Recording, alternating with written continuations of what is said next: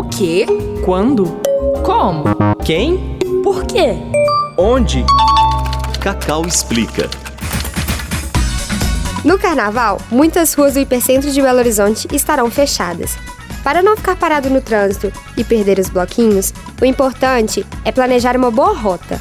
Mas em qual aplicativo confiar? Para nos informar e dar dicas sobre o trânsito, conversamos com a Mara Costa, diretora de eventos da Belotur, empresa municipal de turismo de Belo Horizonte. Então, já decidiu se vai de carro ou transporte público? Cacau pergunta. Cacau explica. A prefeitura tem um grande plano de mobilidade é, que né, fica disponibilizado nos meios de comunicação, principalmente da BH Trans, que tem links com alguns aplicativos, mas o ideal é realmente evitar o uso do carro, né?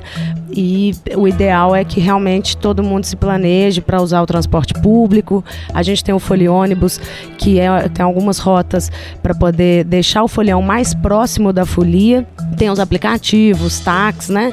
É o que a gente orienta, até porque grande parte da turma vai acabar fazendo uso de ingestão de bebida alcoólica, então o ideal realmente é não, não usar de, de transporte particular. Tem uma parceria da BH Trans com o Waze então, o ideal é se planejar, olhar com antecedência o trajeto para ver se a via vai estar tá fechada ou não. Todo o transporte público funciona normalmente na cidade. É, a gente tem inclusive um incremento em alguns pontos. Então, na região central, é, a gente tem um planejamento. Nosso palco da Praça da Estação ele finaliza 10 horas. Então, nesse período de 11 até meia-noite, digamos assim, a gente tem, na verdade, é um incremento da, das linhas de transporte público para que o folião possa ir embora com segurança. Este podcast é uma produção da Cacau, Comunidade de Aprendizagem em Comunicação e Audiovisual do UniBH.